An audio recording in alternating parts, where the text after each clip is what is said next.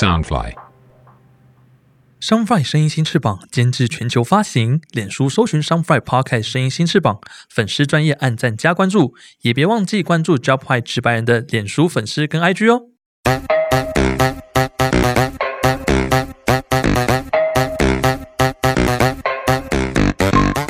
是否觉得生活压力大，职场总是遇到令你不顺遂的大小事呢？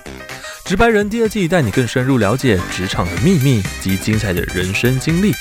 更辛辣、更劲爆的话题，千万别错过哦！每周二跟四，Job 坏带你进入直白人的世界观。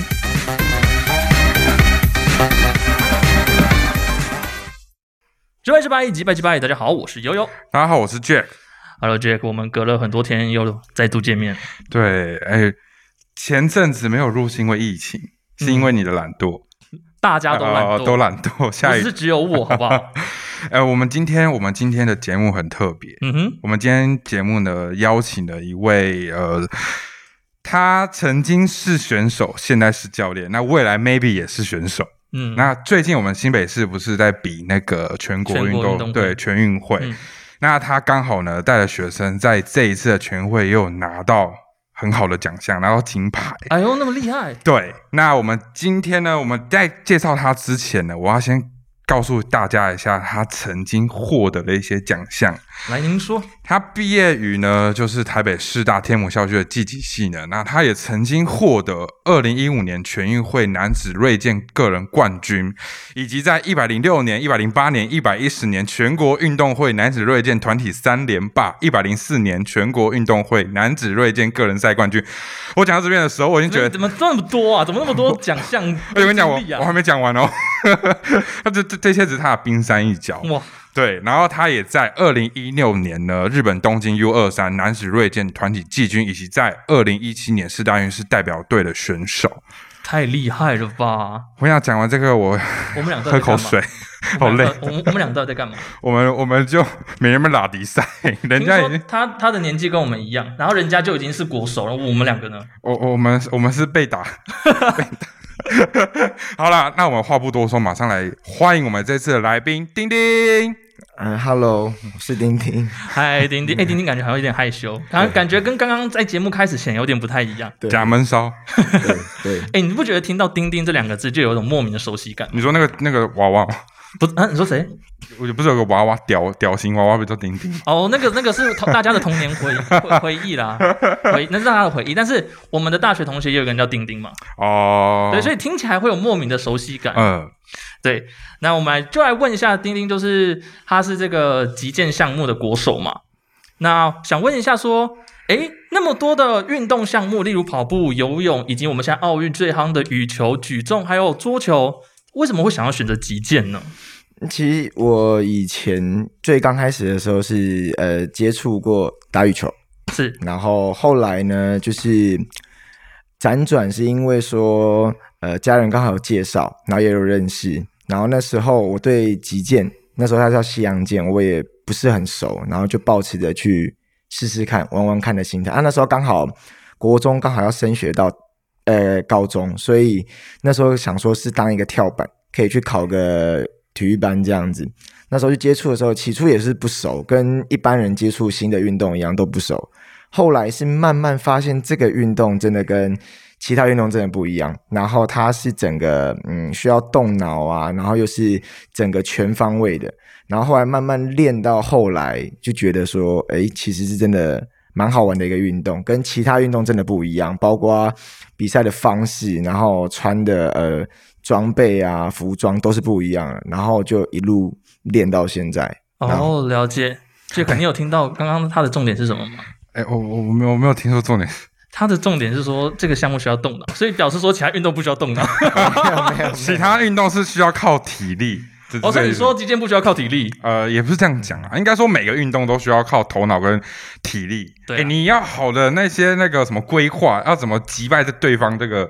这也是需要一个好好的思考的模式。这样，那我这边有个小问题，就是如果我是一个初学者，就是我想要学西洋剑这样运动项目，我需要具备什么样的条件，或者说我在事前应该怎么样准备自己？其实如果是我们像带一般初学者，其实都可以练，就是因为这个运动其实男女老少都可以玩，就是小的到国小，那年长的到其实呃四五十岁都有人在玩，所以其实这个击剑这个运动的年龄层 range 很大，嗯而且它年龄层也比较可以就是拉比较长，它不像呃比如说我们像田径好了，它的年龄层或许是真的比较短，而、我们的年龄层可以比较长。所以其实也不用具备什么条件，基本上讲难听就是有手有脚就可以了。哦，哦。可是像你这种，你你老实讲，像他这种的可以吗？其实体格真的不是不受限，对不对真的体格也没有去绝对的要求，因为我们不像呃，比如说呃柔道，他们有量级的，就是要去有分量级，或者是说你超过多少你就要跳一级的。我们没有量级，我们就是分项目跟男女生，所以其实、呃体格啊高矮胖瘦都可以，真的在我们极限圈里面其实也有就是胖的、瘦的、高的、矮的都有。哎，你们这样有没有礼貌？是这怎么了样？多胖？就还蛮胖，因为毕竟你以前没有，我的我的目标是跟那个郭幸存看齐，去练那举重，有没有？但是我觉得这离这个目标有点太远 前几天他才刚过生日嘛，哦然后他的 IG 线动就发了很多他吃蛋糕的那个线动，嗯然后我就想说，哎，他一身材已经这个样子，然后吃那么多蛋糕，然后最近又跟我讲说他去做那个什么叫什么，我们今天应该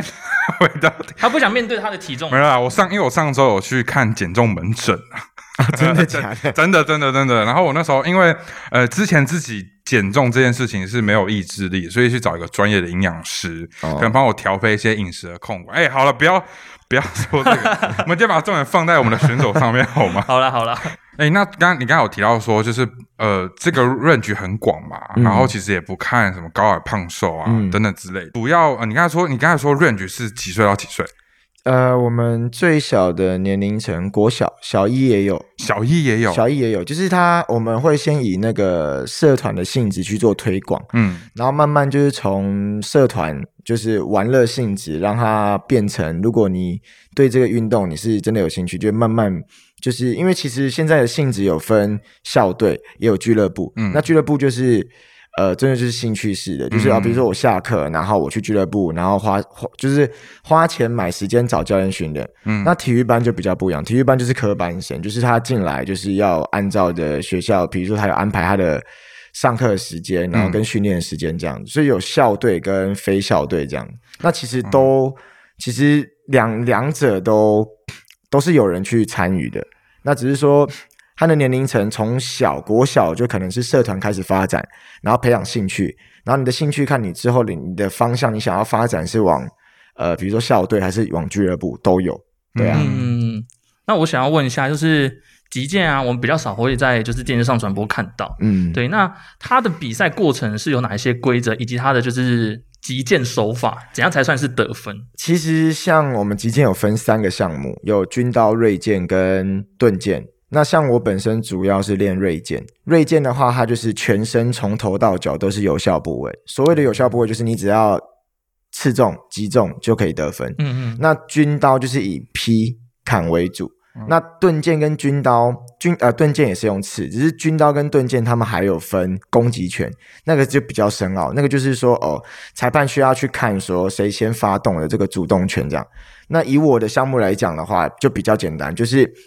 呃，反正我们会有一个那个电审器，就机器，那就一边亮绿灯，一边亮红灯，那看你是站在哪一个哪一个位置，那代表什么颜色。那基本上你只要击中对方的时候，灯亮了就是得分。那裁判就会，裁判因为我们会有一个术语，就是准备、预备、开始的术语。那裁判喊开始之后，你击中，裁判就喊停，然后就会看谁击中，然后就会比手势，哪一只手举起来就是那一那一方得分这样子。那因为我们这个项目比较，我这个项目其实比较好了解，因为全身从头到脚都可以吃，所以基本上没有所谓我刚刚讲的另外两个项目的攻击权谁先发动的问题。哦对其实击剑好像跟日本的剑道是不是有点雷同啊？对，其实很多人会把击剑的击剑跟剑道会混混淆。嗯其实剑道跟击剑还是有区分，因为我们是需要插电。我们需要有声，我们所谓的那个声线，就是要接线，然后接到剑，然后接到我们那个电审器，连接到电源，然后它才会有那个讯号灯。那其实剑道它没有没有、嗯没有所谓的我们像我们要通电啊这样子的一个一个一个动作，所以其实而且见到他们好像是以第三方裁判看的为主，哦所以有嗯有有的时候会可能误判之类对，的。或会会或者会有争议的判决。嗯，那我们其实也会有争议的判决，但是因为我们基本上都是以电审器为主，所以争议性也有，但是可能相对会比剑道少一点点。嗯对，啊，一个就高科技嘛，对啊，而且刚才听还有通电，你们有漏电过吗？呃，应该说，就算有漏电，您呃那种电道也是舒马，对，就是像苏马舒马 对舒马的那一种苏马，你们边运动还边然后带有一点，但是比较比较不太会啦，比较不太会，除非你真的呃流汗流，像我们锐剑，我是还我们没我我是没有遇过，嗯。可是呃盾剑的话，因为可能你流的汗比较多，然后可能就是会有通电导电的的嗯。问题，嗯。可是我们这个就比较少，哦，真的比赛来讲都比较少，对啊，嗯，所以像这种击剑啊，因为我看他们的动作，就是一定要有一只手摆在后面嘛。其实呢，呃，很多比如说像电视可能也有稍微，或电影可能都会有演到过，就是一只手要摆得高高的，或者放在后面，然后不是放在肩膀上面。那个真的就是以前刚开始练习的基本功。可是呢，真正在比赛的过程中啊，包括可能在 YouTube 上面看到的一些极限影片，呃，很少人会把手放在肩膀上面，那太白痴了，那 太白痴了。因为因因为太就是因为这是练基本，可是因为真的练到后面的时候，不会有人，因为你要想哦，你的手放下来一定是比较舒服的，对你要放上去等于你要花力气把它顶在这里，对那反而更累，对啊，哦所以其实放下来会比较舒服。其实比赛的时候，大家都会以最轻松的。嗯的姿态去比赛，不会不会像呃电视上面演的哦，真的手要摆在肩膀后上面啊，然后手要放在前面，这样子会就看起来真的蛮白痴的。对对，那他有一定的就是步伐吗？或者是就是就像刚刚讲的，你的项目是比较容易，就是全身上下都可以攻击。嗯，那他的步伐就是有规定吗？还是说我其实怎样躲我都可以？我们的话其实啊，它有一定的步伐，就是呃脚的站法就是呈九十度，一只脚是你的前脚，如果你是右撇子或左撇子，就是你的前脚是脚尖朝前，然后后脚就是朝这样子。哦所以有点九十度，这是基本的步伐。但是，呃，因为练到后面的时候，有些人比如说练的比较久，有有的人就不一定会这样站，有的人可能会站斜的，有可能站站开的，对，跟刺枪术一样，是不是？呃，类似类似，对。所以我那时候刺刺枪术的时候，嗯我很熟悉，因为那个 步伐，对对对。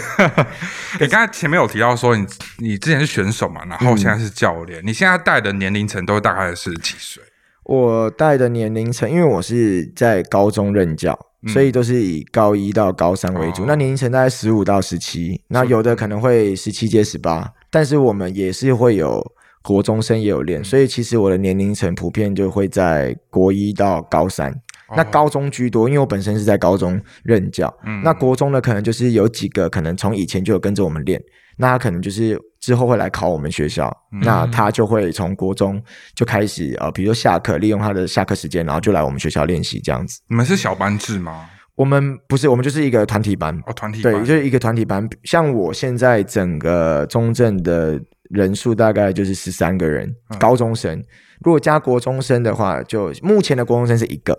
然后这样加起来就大概其实 range 都落在十三到十五之内。每哦每年每届这样差不多，整个一二三年级的话，嗯人数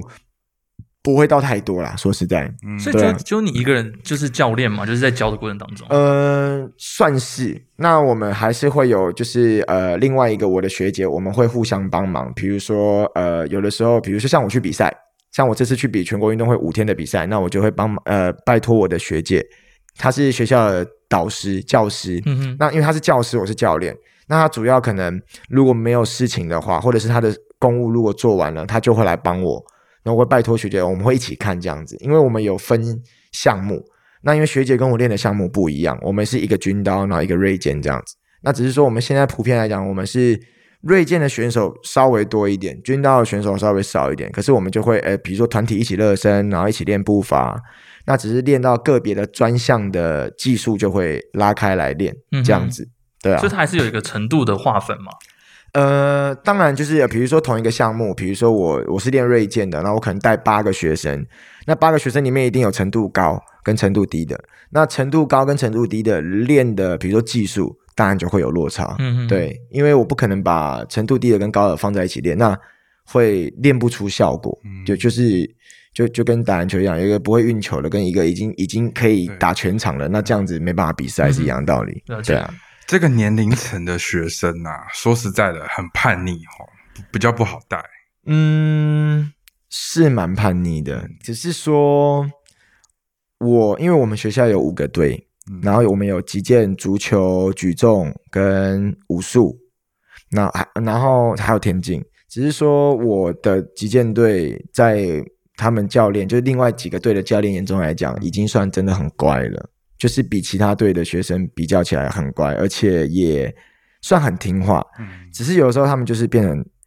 他们太过于听话了，啊就变成就是做事情会太一板一眼，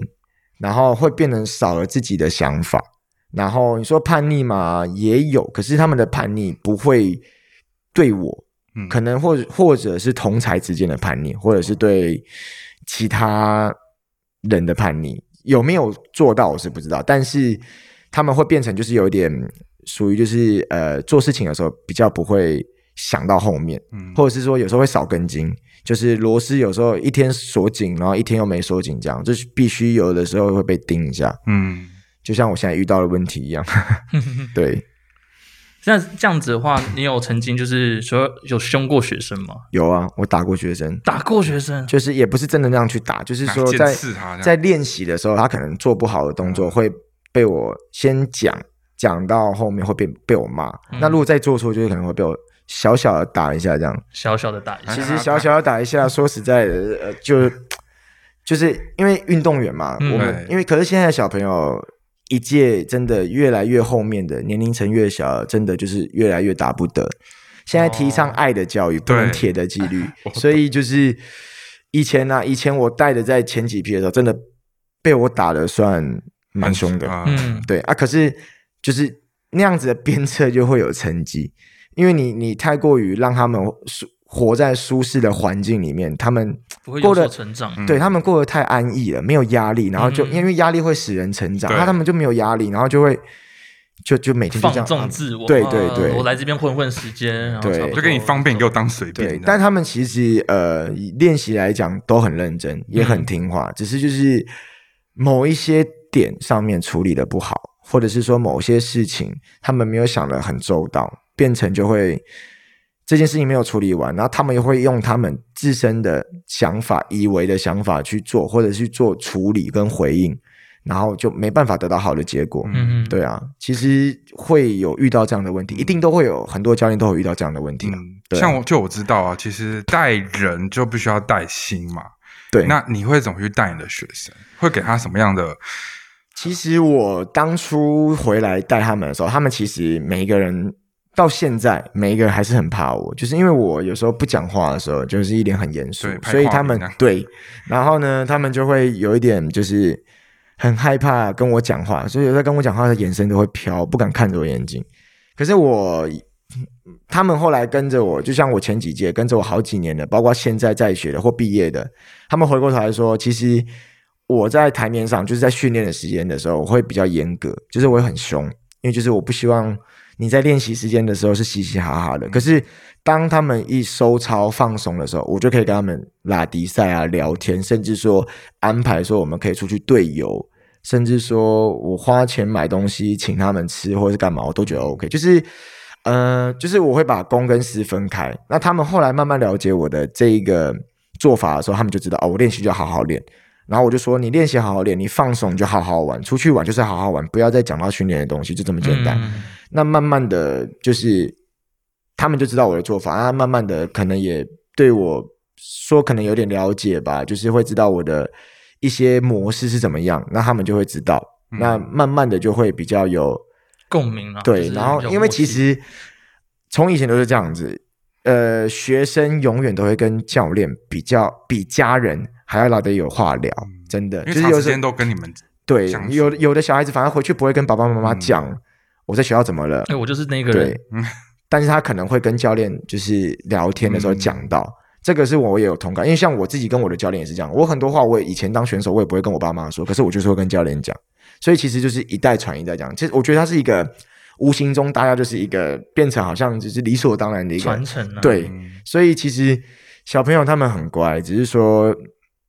在对于他们不了解我的情况下，他们会惧怕；当了解的时候，还是会怕，但是就是变成是尊重。嗯哼，但是私底下他们结束练习的时候要聊天啊，要打屁哈啦，我都会跟他们打屁哈啦。甚至出去玩的时候，就是也是要玩的很疯的那种的，就是不要拘束。那他们慢慢就懂。当然，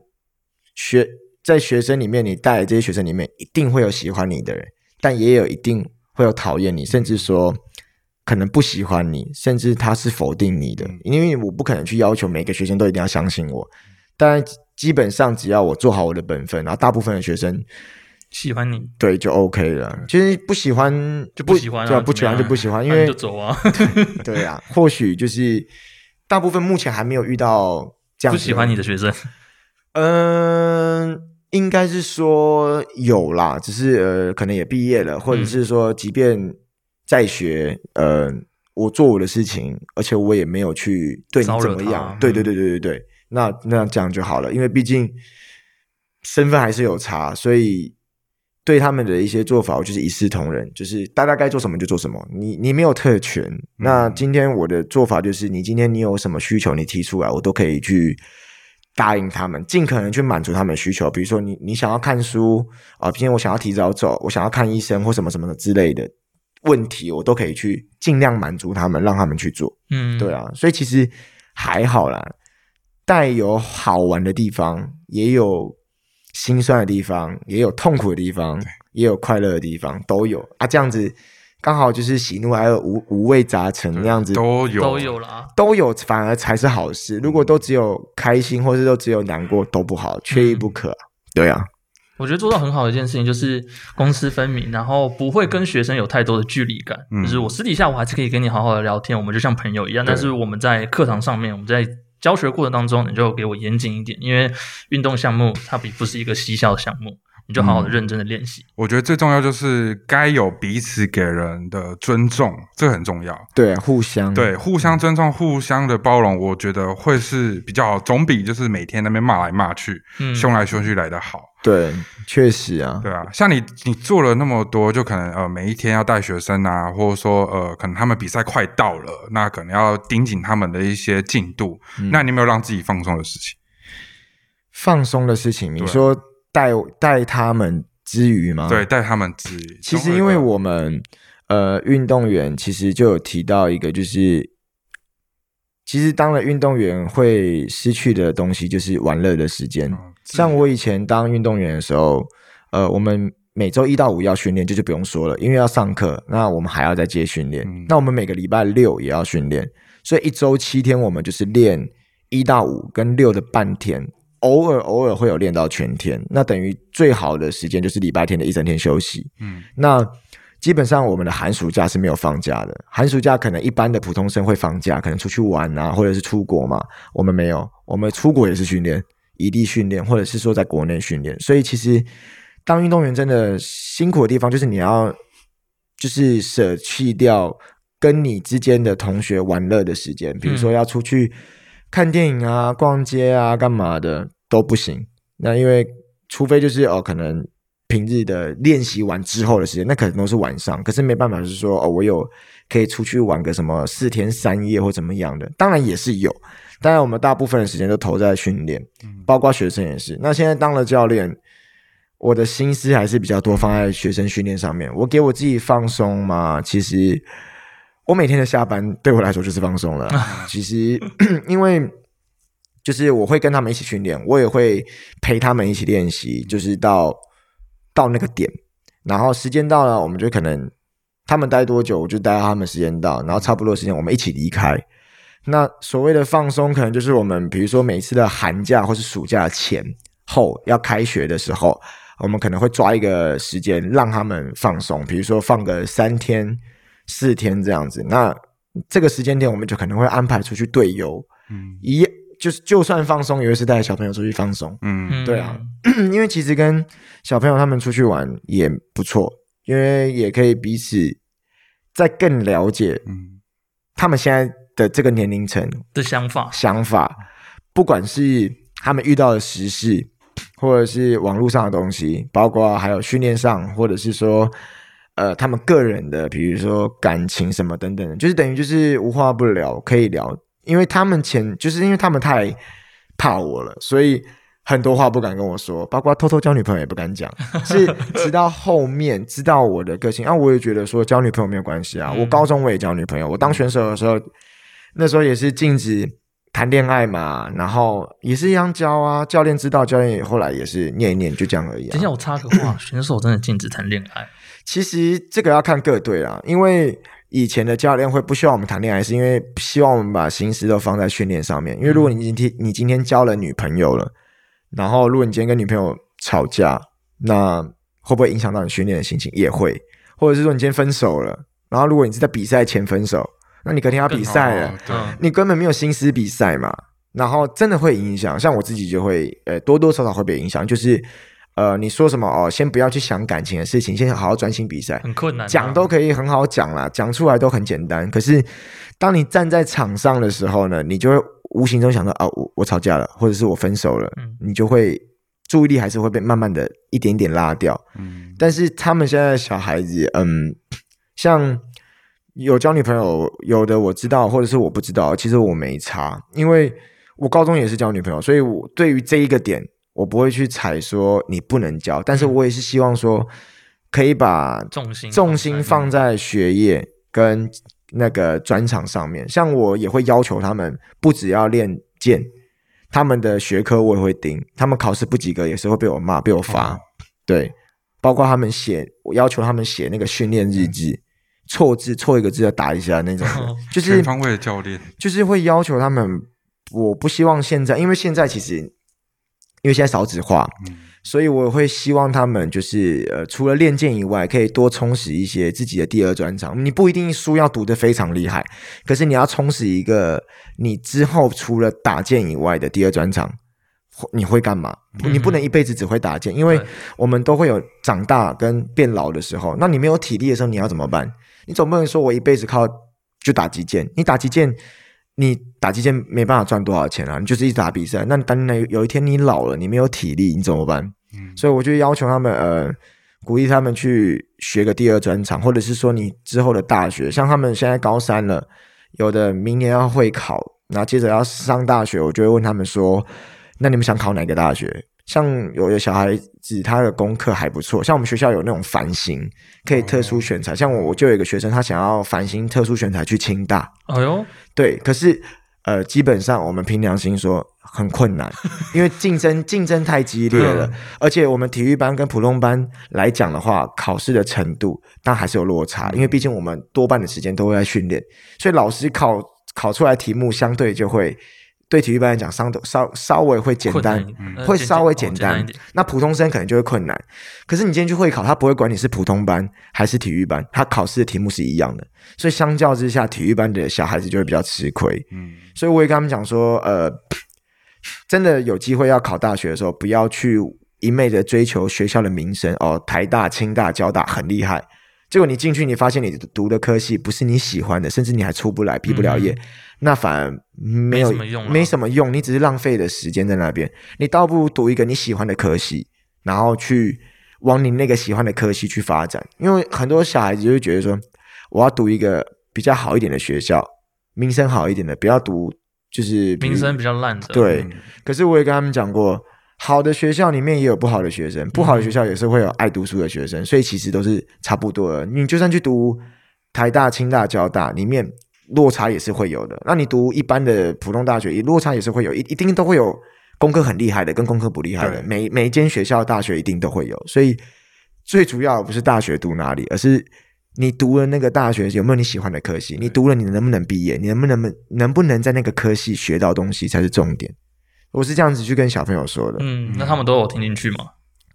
呃，听了啊，有没有听进去我是不知道。就看就看明年的见真章，看有没有听进去。就对啊，明年会考完，然后可能大家的个人申请啦，然后第二阶段啊，面试什么的，然后放榜就知道啦。嗯因为放榜啊，就有人笑，有人哭，对或者是有人就开始紧张说我没有学校。当然，我们也不希望小孩子都没有学校，但是我会希希望他们在这个年龄、呃这个时间段就开始规划了，嗯不要等到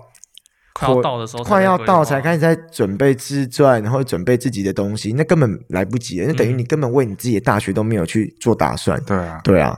感觉只是应付而已啦。嗯对对对希望他没有听进去。希望啦。对啊，就是跟我最近在跟我表弟讲的事情一样，就是他在找工作，然后他他的他，我就跟他说，你与其有一个什么台大、台青交的这个名牌学校，那不如你的内涵更丰富，你有什么专业的知识，一定比这些来的比这些名校来来的好，嗯，因为这个只是拿到一张好的门票，仅此这样子而已。对对，对啊，那如果今天去面试的话，搞不好有些我自己分析是觉得很多死读书的人，他们其实在工作或职场或在做人态度上面，其实都不是很厉害。对，真的。真的，真的，真的，而且他们在工作的那个环境上面，他们不会，就是他们不懂的，就是出社会工作，就是那个年龄层阶段出来的，会，就是难怪人家会讲那个时间，那个年龄层是草莓族，就是经不起那个压力，真的，扛不了那个压力，抗压性不强，就是做一做我不做了，我要离职，或者是说他不懂得怎么在这个职场上面有一个顺序，甚至说职场里面的一些规则都不懂，他只觉得说我就是一个来上班打卡上班打卡下班，然后就这样仅此。那有没有呃后续的一些责任心的问题？那个就是要看个人的，嗯大部分都是这样子，对啊对啊真的。可是，在那个你在做教练的过程当中，就我们刚刚讲那么多，那学生有百百种，有没有人学生就是在呃训练过程当中之后就跟你讲说，哦，我不想学，我想放弃？你会挽留他，还是你会先就是为什么原因而放弃？要看他想放弃的学生的种类是哪种，是那种摆烂型的，就是我不要练了，我就不行那种的，还是说他是很呃，就是一直在练，只是说成绩出不来，然后就有一度想要放弃的。遇到那样子的学生，就是会跟他们讲，我就会拿我的例子，像我自己本身也是，就是以前练一练，然后那时候还没有成绩，然后就觉得就是要上不上，要下不下的，然后就是那个门槛永远过过不去的时候，就会觉得说啊，我到底真的适不适合这个运动？然后就会觉得说练了，然后都一直拿不到成绩，然后出去比赛就是。因为你你当一个运动员，你出去你不会喜欢输的感觉，你一定喜欢赢的感觉。对但是当输下来的时候，就是以前呐、不会去思考说哦，我到底练了多少，我认真多少。以前就觉得说为什么我会输，嗯，就是怪怪东怪西的，不会凭什么是他对，不会先怪自己。嗯，我以前就这样，不会先怪自己。可是后来就是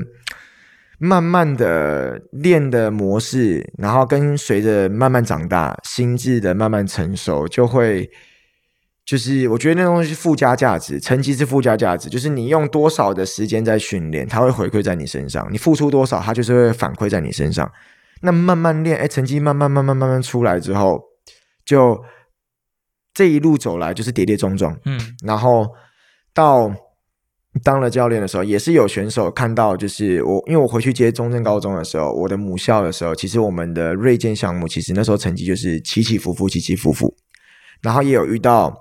真的才不错的学生，然后就想尽办法让他进步，让他成长，诶，慢慢的，诶，这个才的有学生了，他就慢慢进步了，然后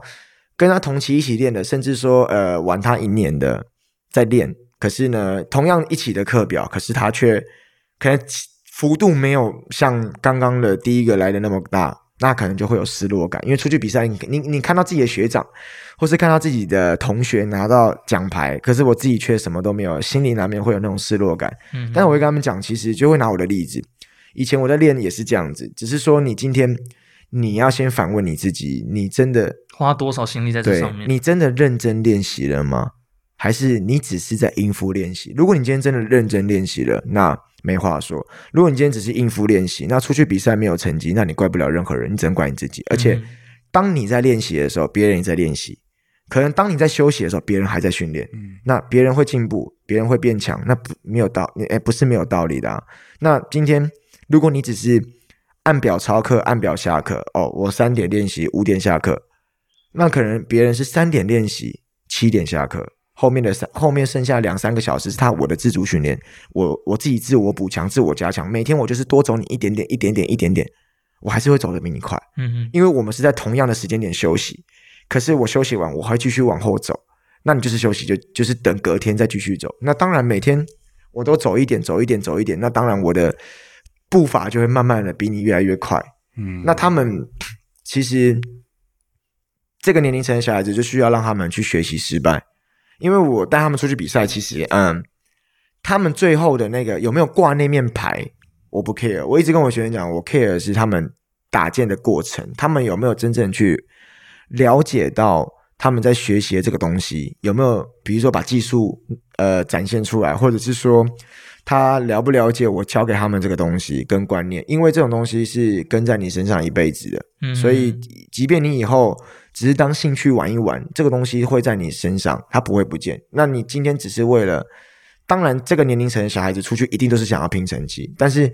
拼成绩之余，我也希望他们真正也了解学习一种态度。，对，然后跟你学习的东西，你到底有没有真的学到这个东西？我该我教教的这个东西的内容是什么？你到底了不了解？这个我觉得比较重要。他们打输比赛，我不会生气，我会生气就是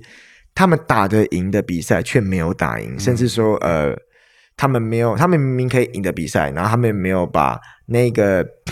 就是那个动力跟那个气势展现出来我才会生气。对啊学生这一关，我觉得我大概理解。那有遇过就是家长那一关嘛？就是哦，因为我自己本身有遇过，就是我可能要学某一个东西，可能是我兴趣，我想要，结果被家长反对说。学这东西有什么用？你未来他可以赚钱吗？怎么样之类的？有没有遇过像这种家长？而且有些家长会给教练很大的压力，说：“哎，我的我的小孩一定要什么样的成绩，或怎么样怎么样。”对，然后因为你玩的击嗯剑，然后我小孩成绩一落千丈，你这样子的话怎么样？怎么样？其实目前来说，我们因为我们是体育班，所以基本上当初的小孩子要来读我们体育班，都是家长知道的，所以呃，不会有太多像这样的问题。对，不会有太多这样子的问题，都是家长也同意小孩子来考体育班，因为可能他们家长可能认知自己的小孩子。因为十二年国教了嘛，嗯所以你一定有高中读。可是，在之前可能会觉得说，哎，我可不可以不确定会不会有比中正在更好的学校？那我们就去考中正体育班，先考看看这样子。或许，呃，他们的分数可能没办法达到中正普通班，哎，可是我中我读中正体育班，那也是中正高中。对啊，对，嗯，然后有，因为我们基本上很多衔接都是可能国中就已经练剑了，然后衔接当做一个跳板，然后就直接来我们中正高中练剑，所以大部分进来的都是国中已经先练过剑了，嗯。那比较少会有那种半路出家接到高中才来练的。那我有遇到的学生是呃，高中开始练，就是国三升高一的时候才开始练。那起初练一练，他们也有练一练，然后就觉得好无聊，或者是说觉得很累，然后想放弃的。那当然也也有已经走的学生，就今年像我的高一这一届，就有一个开学练过两次就班休学了，就是他受不了，他直接说教练，我可能真的不是练体育的料，我觉得很累。嗯我说没关系，那你就往你希望的地方去发展，我也不会硬把你留下来，因为他已经跟我很表态说。我真的我真的不适合练体育，嗯而且我觉得很累，我真的没办法。那他已经很表态，那我再挽留他也没办法，我把他挽留下来，他更痛苦。对，那倒不如让你去未来你有更好的发展的方向。那有些学生是，嗯，他可以练，但是他又一直很捉摸不定，说我到底适不适合，或者是说他喜欢两种运动。好像我有两个学生，他们就是之前在国中很爱打篮球，嗯然后他们高中也想要去考篮球队，可是后来可能没有考上。那那时候就辗转有介绍，就说那你要不要来试试看击剑？他们来了之后也是练一练就走了，又练一练又走又回来，来来回回这样子。那那时候我的心态就是说，你要走就走吧，嗯，那你要留就留。后来他们现在都留下来，然后现在也高二了，然后就从原本的没有动力，然后每天就是浑浑噩噩这样子，就也不知道在练什么，到现在有动力，每一每一次的训练都很认真，然后也慢慢进步都出来了，那种感觉就会觉得，你做教练你就觉得，哎，很有成就感。他改变了，嗯而且他，因为他们心中放不下，可能是原本喜欢篮球的这个运动，嗯可是我也跟他讲说，你练了击剑，你不代表你就要放弃篮球啊，你篮球也是可以打、啊，对不对？我们其实可以从事从事多元的运动嘛。我可以，我可以在学校的时候，我专长课我练击剑，下课之余我跟朋友去打篮球，对啊，这呃这是题外的，嗯。只是说因为后来他们就是可能有改变了自己的想法，或者是说心态，所以他们在练剑上面的态度就不一样，嗯。所以自然而然成绩跟整个实力就有进步。对，嗯。那这个是有改变，当然就会希望就是好的，因为看到他们改变，然后跟从原本的可能不熟悉这个运动，跟或许不喜欢这个运动，到慢慢接受它，但还不代表喜欢，然后可能慢慢喜欢了，然后又慢慢从喜欢中培养出兴趣了，哎，就一路到现在。嗯，所以那种感觉就会，因为你是一直看着他们在长大，那我们就是一直在这个位置不会走，对，然后他就他们就是一届一届毕业，一届一届毕业，所以就会回过头来看其他的学生，包括现在的学生的改变，真的觉得时间过得很快。像我带过的学生，现在已经大三了。嗯，你快快要出社会了，对我带的学生，那时候我回去带的时候好像高二还高一吧，嗯，然后现在大三了。很快欸，就像父母看小孩子一样，说哦，一眨眼，哦，小孩已经出社会了，结婚了，对对对对，其实我可以举一个一个另外一个例子啊，因为其实我我弟他本身就是他之前是体育班的，嗯然后他也是在那时候在升学的时候有问过我跟我妈的意见，他就说，哎，他到底要不要读体育这件事情？因为他本身的兴趣是演戏，嗯就是演戏这一块，所以他在呃那时候国中的时候，他读的体育班是练田径的这个项目。嗯那他他那时候一进去的时候，因为他本身就是一个非常好动的一个小孩，所以变成说他那时候选了田径进去之后，哦，他的确在那时候的中小运动会。应该是对中，反正就是那那时候他们呃呃基隆市有办一个活呃那个运动会这样，然后他那时候他们团体赛拿到了前五名。那他自从拿到这个奖项回来之后，他有一个成就感在，因为我觉得小孩他要的是一个成就感，嗯所以变成说他拿拿呃拿到成就感之后，可是他后续后续后续的比赛就没有了，就没有再得奖，导致他可能要升高中的时候就会思考说他到底要不要继续走体育这个项目。那那时候我跟他讲说，你要以你这个年纪，你要对你之后的路去负责，因为我跟他讲过，我跟你我跟妈妈就是给你只是一个旁边的意见，跟给你。给你建议跟想法，但实质这条路是你自己要去选择的。嗯如果你体育这项面并不是你真正喜欢的，那你可以往你另外一个专长去走。所以他高中就去读了表演艺术科，他就走演演员。现在他现在有了一个经纪人在，那我觉得他至少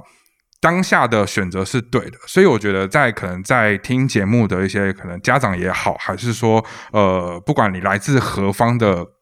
学生。小朋友也何方的学生？来自各地啦的小朋友也好，我觉得如果你在听这个节目的时候，我觉得你可以思考一下，也许你在升学的这条路上遇到了瓶颈，或者说你可能为明年的呃选选系选校遇到了一个呃一个困难点在，但我觉得你可以去思考说，什么是你真正想要的。什么是你真正想要去走，而不是说哦，你为了爸妈想要我去读这个，我才去读这个，或者说我只是现在的一个冲动哦，我可能诶，我大学想要读数学系，诶，我诶，那个可能可能他是台大数学系，哦，觉得名校方呃校名很好听，但你实质进去读了一年，你就转学了。嗯或者说你可能对，就是说，哎，我我不想读，我要去打工，都一定会遇到这件事。所以我觉得你现在要先好好想清楚，说你未来想要走什么样的方向，或者说你未来想要读什么样的呃路，我觉得是要对你自己负责，而不是父母要对你负责。我觉得这件事很重要。嗯，对今天上集的节目，我们聊了很多关于就是击剑的一些相关的基本知识，然后还有我们钉钉他在带呃学生的一些心路历程。嗯，那当然，我们刚刚有讲到，就是有痛苦、有欢笑，然后有心酸、有难过，这些五味杂陈，它都必须要一体，因为这才是一个完整的人生，才是完整的一个人生的经历过程。那下一集呢，我们将要继续就是探讨的会是比较深入的话题。那毕竟我们刚刚讲到，钉钉他是这个击剑的国手，那我们想要来聊聊看，就是呃，丁丁之后的目标以及体育这个体坛的一些深层故事深层故事，对，对对对。所以我们上集到这边就先做一个段落，那就大家期待一下下一集更精彩的内容。我是悠悠，我是 Jack，那我们就下集再见喽，拜拜。拜。